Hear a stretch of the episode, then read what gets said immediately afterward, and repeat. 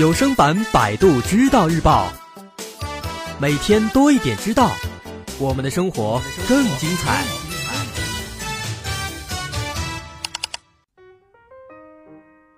说马桶里的水到底能不能喝呢？这个问题已经不是第一次被人们提到、被人们问到了。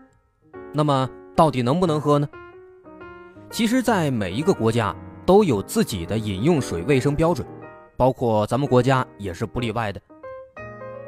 从二零一二年七月一号开始，我国饮用水最新国家标准《生活饮用水标准》进入了强制实施阶段。水质指标由原来的三十五项增加到了一百零六项，那么这时候在理论上来说啊，达到新标准的水是可以直接饮用的。但是呢，我们需要注意中水和自来水这两种水的区别。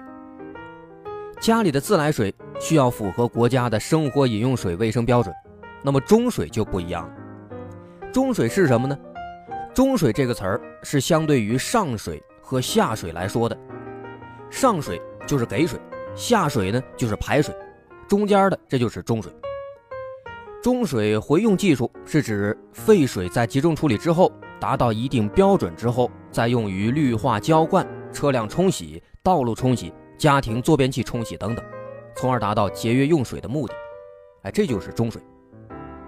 中水呢，在处理过后，大多是用于工业用水，在生活上其实用的不多。如果说真的，在这个社区被使用的话，主要用途呢就是冲马桶。那家里如果说有这个中水管道，那马桶里的水是坚决不能喝的，因为它是中水，完全达不到饮用标准。但是啊，有一个例外的情况，就是说呢，虽然家里边有这个中水管道，但是里边流的不是中水，流的就是自来水。啊，这一点怎么看怎么区分？咱们可以在这个水费单子上看出来，中水的呢要便宜，而且它是单独算的。那么在这个时候，我们就会有一个问题了啊！如果说它真的是自来水的话，那么这时候马桶里的水是不是就可以直接喝了呢？答案当然是不是的。原因很简单，只要咱们把家里这个马桶的水箱后盖打开看一眼，那就知道为什么了。啊，当然了，这个马桶水箱呢，它仅仅只是一个小小的缩影。这个自来水从这个自来水厂出来。最终到你家的水龙头里边流出来，这需要很长很长的管道，在二次供水地区还会先在这个水箱里边储存一段时间。那么这整个过程当中，不可控因素非常多。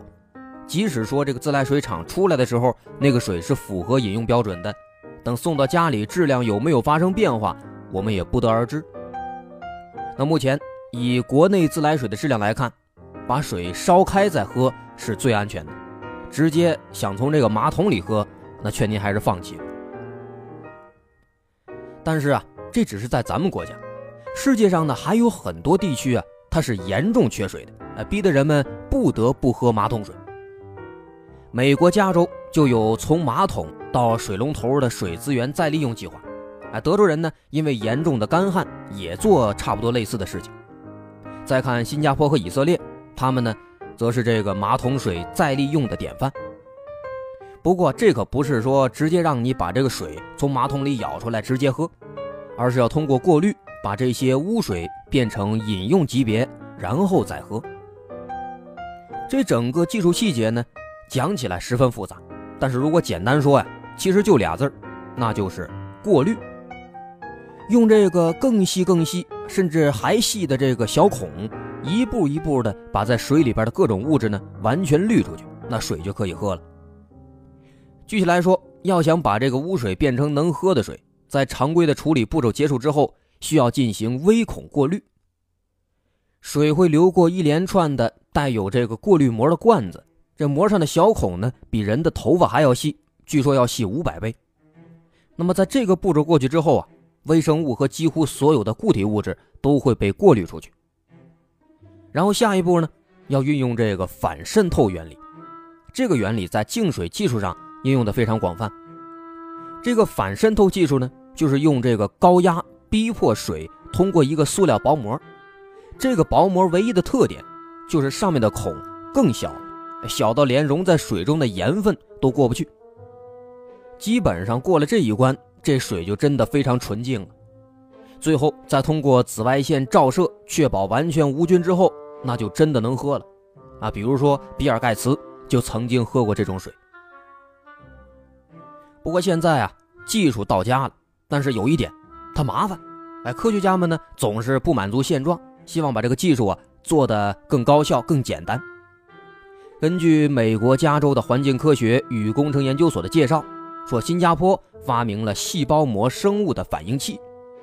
这个细胞膜生物反应器已经被用到很多现代的污水处理厂当中了。这种技术，能够有效的缩短常规的污水处理过程。啊，在进行过滤之前，这个需氧菌会在这个反应器当中分解污水里的有机物质。啊，这样的话呢，就不需要进行任何的后续过程了。这水就已经可以直接排放到自然界或者用于灌溉了。不过，在这个反应过程当中啊，它有一个条件。需要不断的加氧，哎，保证这个需氧菌能够正常的工作。人们感觉这个也麻烦，于是再后来，科学家们又进行了进一步的研发，出现了这个厌氧细胞膜生物反应器。这时候，顾名思义啊，用的就是厌氧菌了。厌氧菌它参与反应的时候呢，不仅不用打氧气，而且呢还能消耗水里边的固体废物，哎，释放出的甲烷气体也更少。那么污水处理变得就更加高效、更加经济了。再之后呢，更进一步，美国圣地亚哥的一个研究员正在研究一种微生物燃料电池，这里边呢，其中的细菌能够分解污水当中的有害物质，并且呢，它还能发电。哎，这一下子不光它能够净化水，还能发电了。据说呢，它在发电的同时，能够清除水里边百分之九十九点九的有机物质。啊，当然了。它的这个发电量是非常小的。那么，除了利用这种微生物净水，还有人推崇使用光和电啊去干这个净水的事。比如说，紫外光照射电极一端的太氧化物可以产生分解水中污染物的反应，使用电力激活电极也能够触发相似的反应。这是加拿大的湖首大学的化学家发明的一个新技术。所以说啊。为了能够安心喝这个马桶水，科学家们可真的是操碎了心了。不过呢，即便说这个马桶水真的能喝了，但是啊，不管它是处理的有多干净，只要咱们一想到曾经是马桶水，相信绝大多数人还是难以下咽的。很多研究都发现了，说人们对于消费潜在的被污染过的食物或者水有强烈的厌恶和反感情绪。啊，即便说知道手里边的食物和水，它的确是干净的，但是呢，这种感觉它恶心的这种心态也不会消失。曾经有两个很经典的实验就验证这一点了。宾夕法尼亚大学的心理学家把一只消过毒的蟑螂扔到了水里，参加实验的五十个人当中，只有一个人喝了这个水。另一个实验呢，研究员把苹果汁放到了一个全新的。完全没有使用过的尿盆里，啊，即便说大伙知道，也都承认这尿盆和杯子一样干净，但是绝大多数人也都拒绝喝这个果汁。这种厌恶的情绪在所有人类文化当中都是相同的。那么这个时候啊，我们需要用一些心理暗示来欺骗自己。如果你在想这水原来是马桶水，哎呀，真恶心，那么就很难把它喝下去了。但如果说你想的是这水原来是脏水，后来呢，被排到自然界，再后来又从这个自然界重新进入自来水厂被过滤干净了。那么这时候，那感觉就大不相同了。好，这篇文章来自百度知道日报的合作机构蝌蚪五线谱。